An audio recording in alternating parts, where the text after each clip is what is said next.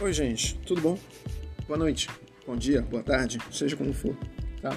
Estamos aqui de volta para falar de Isaac Asimov, tá? E os seus robôs, sua etimologia, de onde saiu, onde começou, tá?